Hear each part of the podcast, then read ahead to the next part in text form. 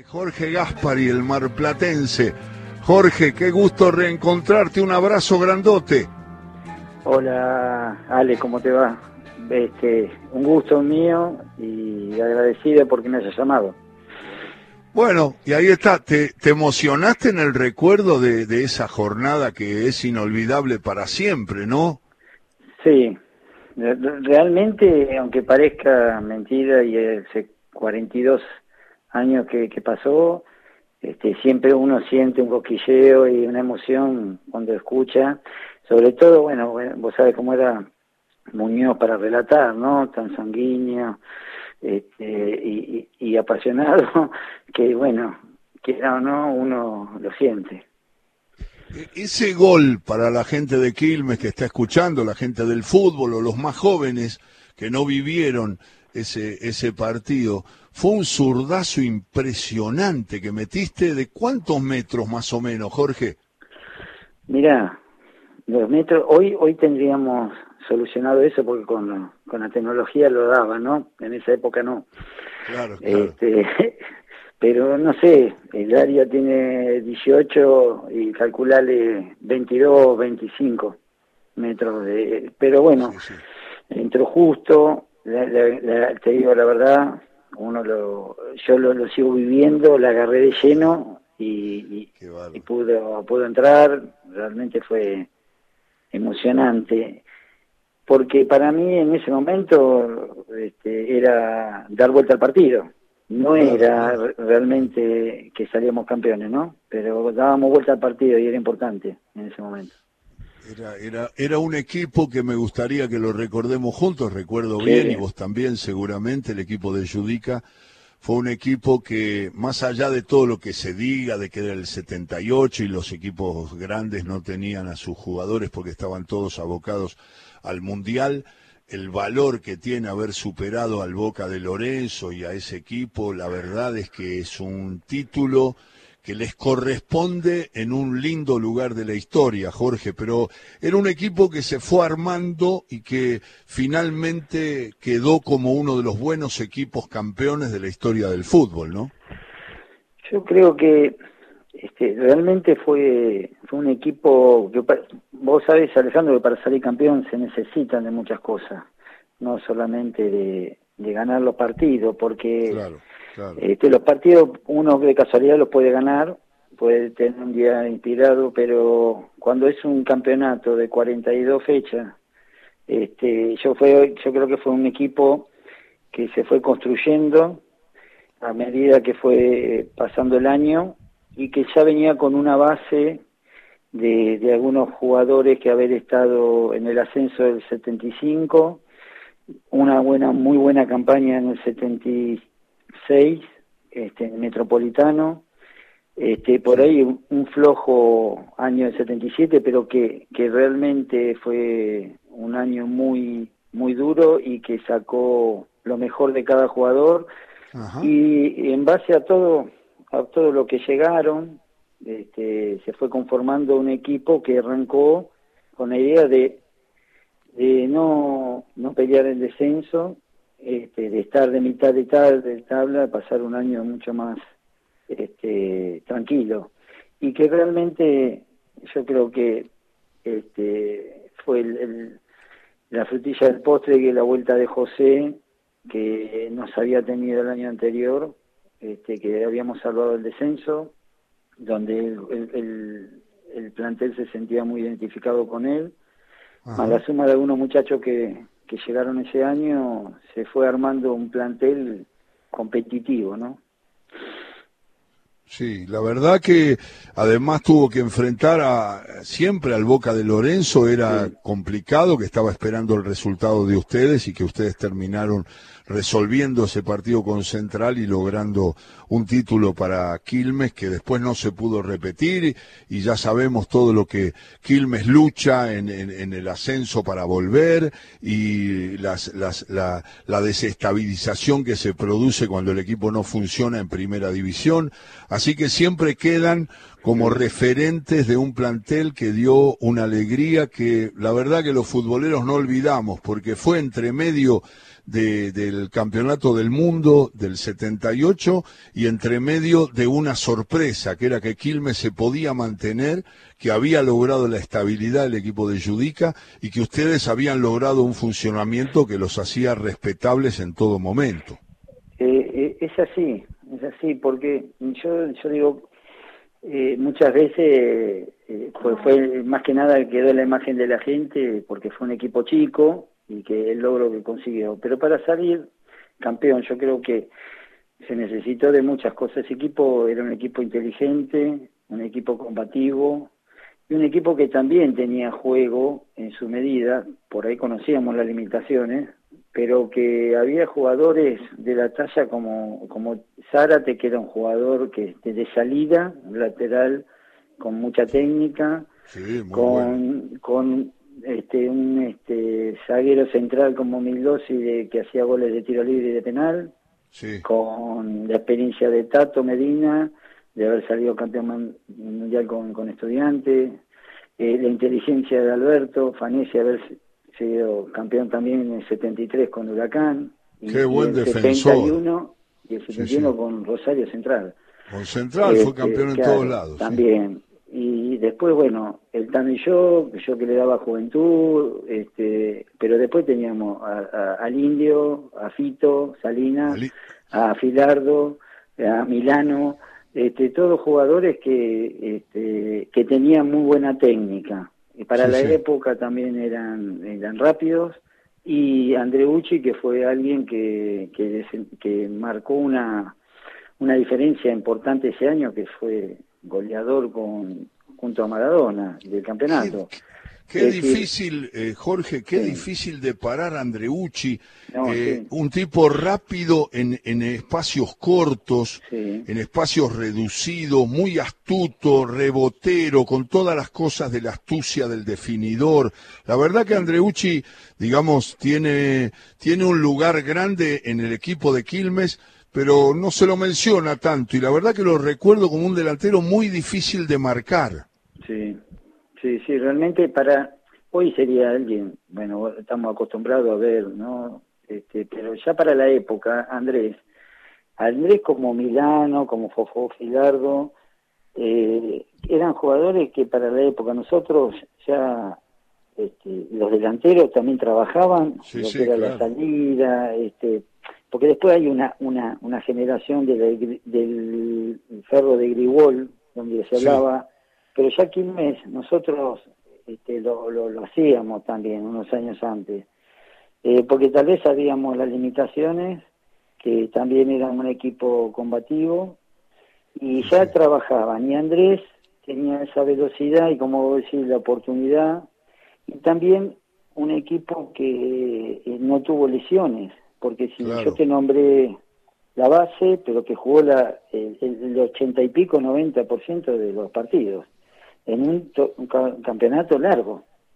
Entonces, uno este, tiene que hacer este hincapié en que tal vez la suerte por las lesiones en esa época no, nos acompañó, que, que no tuvimos, pero que bueno, el plantel era corto, este, entraba Recabarren, estaba Bourgeois, bueno, nombrando muchos muchos muchachos que, pero que los cambios casi siempre eran lo mismo, salvo excepción por alguna lesión, pero bueno, este, yo creo que se conjugaron muchas cosas y como de quien lo hablabas vos recién, este, se fue construyendo, este, se fue armando y yo creo que eh, fue un premio muy muy importante y que lo valoró toda la todo, todo el país, ¿no? Porque se acuerdan, se acuerdan de que Quilmes y de ese yo me sigo encontrando con gente que en la calle que te dice yo ese día estaba escuchándolo, ¿viste? Cuando te hablan así. Este, y no es la gente de Quilmes, ¿eh? entonces es porque pegó. Del fútbol, del fútbol, es la gente del fútbol. Y quiero que Quiero que destaques eh, para los más jóvenes al Indio Gómez, Omar Hugo Gómez, que fue un jugador muy destacado el Indio. ¿eh? Este, fue destacado en todo sentido, porque es muy buen jugador, pero más que nada los que pudieron verlo, que, que no eran tanto, porque bueno, la televisación era, era mucho menor que ahora. Lógico. Pero este, fue un jugador muy destacado y después, bueno, con algunos condimentos que lo hicieron para la época, haber salido a jugar con botines blancos en el año setenta y pico, bueno, también lo marcó, una melena larga, pero bueno, este, jugaba muy bien, gran definidor, que también uno piensa este, a años vista, ¿no? Eh, viéndolo hoy, lo que es el fútbol de hoy, todo, las posibilidades de, de todos esos jugadores de esa talla que por ahí este, los mercados no estaban abiertos y que podían haber jugado también en otro lado, hoy en día, ¿no? Sí, sí, sí. ¿Jugaste por, ¿Jugaste por Rando o con Rando? Eh, no, con, con el Gallo eh, eh, estuvimos en el plantel. En el plantel este, del año anterior, este, lo que pasa que Rando se lesiona la rodilla, yo también en el 77, y después empezó arrancó jugando él y yo ya había eh, debutado el año anterior en el 77 también con, con Judica varios partidos hasta que me lesionó. Y bueno, eh, después fue una, una puja ahí que, este, bueno, eh, empecé a jugar yo más y a Rando lo vendieron justo a Colombia. Claro, a Colombia. Y Fito Salinas también en ese equipo, ¿no? Sí, sí, Fito, con Fito compartimos prácticamente todo ese año, el 77, el 78, este, hasta el 80 que, este, que Horacio se va, ya, ya deja de jugar, este, eh, compartimos, compartimos este, no solamente la cancha, sino después que cuando dejamos de jugar, que seguimos compartiendo actividad. Claro, claro. Eh, eh, es Jorge Gaspari que está hablando de aquel Quilmes campeón del 78. Jorge, ¿terminás tu carrera en Quilmes? Eh, no, no, no, yo tuve por varios, varios cuadros, este, me fui a Córdoba, este, estuve en Belgrano y en el Instituto, y cuando el Instituto jugaba en la A, que todavía, bueno, y después tuve paso por Argentino Junior, eh, fui a, volví a Quilmes, este, tuve una etapa muy corta en Chaco Forever y, bueno, yo termino jugando en, en Defensa y Justicia, que ya me había recibido en ese momento de, había hecho el curso técnico y, y dejé, dejé de jugar. Ajá. Dejaste de jugar en Defensa y Justicia, me acuerdo, te lo pregunté para que recorramos un poco con la gente que está escuchando la trayectoria de Jorge Gaspari, que fue clave en aquel título que logró Quilmes en 1978, ganando el campeonato metropolitano. Y, y como entrenador y como vínculo al fútbol, contanos un poco cómo siguió tu vida. Bueno, este, dejo de jugar porque ya me había recibido y quería empezar a trabajar estaba Julio Villa, de técnico en, defensa, que este, nos conocíamos de año y bueno, y él me decía de que si quería empezar a trabajar, lo, contrata Quilmes para juveniles, este, con en ese momento con una idea de, proyección de, dirigir la primera, que así fue, después se la agarra. Y bueno, y ahí nos empezamos a trabajar en Quilmes, en juveniles, junto a Horacio Salinas, Confito, que también este, se incorpora al, trabajo y, de ahí en más este, no hemos parado de, trabajar en, el área de juveniles este, porque es algo que, no, que nos gusta y que no hemos dedicado a pleno para eso. Y porque además es el tema clave que siempre charlamos de fútbol con Jorge Gaspari también, que es el tema de los formadores y de los juveniles, de, de cuánto importa en todas las etapas de nuestro fútbol ese trabajo en juveniles, en inferiores, para que tengamos jugadores más formados cuando afrontan la alta competencia, ¿no, Jorge?